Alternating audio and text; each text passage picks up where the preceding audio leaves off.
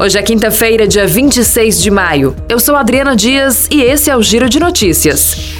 O presidente Jair Bolsonaro sancionou nesta quarta-feira o projeto de lei que mantém recursos para garantir empréstimos a micro e pequenas empresas por meio do Programa Nacional de Apoio às Microempresas e Empresas de Pequeno Porte. O texto foi aprovado em definitivo pelo Congresso Nacional no final de abril. A norma que agora entra em vigor adia para 2025 a devolução ao Tesouro Nacional de Valores não utilizados de um fundo relativo a empréstimos da Pronamp. O programa foi criado em maio de 2020 para auxiliar financeiramente os pequenos negócios e, ao mesmo tempo, manter empregos durante a pandemia de Covid-19. No ano passado, a Pronamp se tornou uma política pública permanente do governo federal. O Instituto Nacional de Meteorologia divulgou alerta no grau máximo de grande perigo para o acúmulo de chuvas no litoral de Alagoas, Pernambuco e Paraíba. Entre quarta e quinta-feira deve chover entre 60 e 100 milímetros, o que ocasiona grande risco de transbordamento de rios, alagamentos e deslizamento de encostas.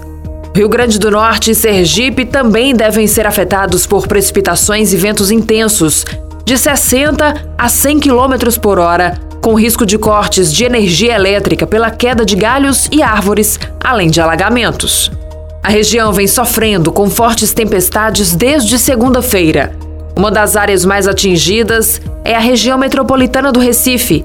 De acordo com a Defesa Civil da capital pernambucana, o acúmulo de águas chegou a 258 milímetros nas últimas 48 horas, cerca de 80% do previsto para todo o mês de maio. A Agência Nacional de Vigilância Sanitária aprovou uma nova indicação de um medicamento, cuja substância ativa é o Remdesivir, para o tratamento da Covid-19. A medida foi aprovada no dia 23 e divulgada ontem no site da instituição. O remédio poderá ser usado em pacientes adultos que não necessitem de administração suplementar de oxigênio e que apresentem risco aumentado de progredir para caso grave da doença.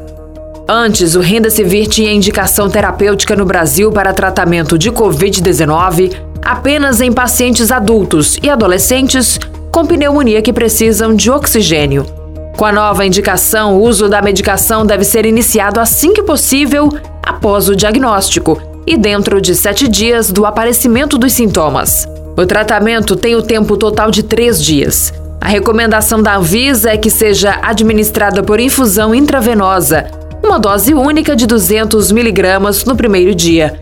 Nos dias seguintes, a administração de uma dose diária de 100 miligramas com o mesmo procedimento. Esse foi o Giro de Notícias com a produção de Tiago Lima e a sonoplastia de André do Vale. Essas e outras notícias você encontra em gcmais.com.br.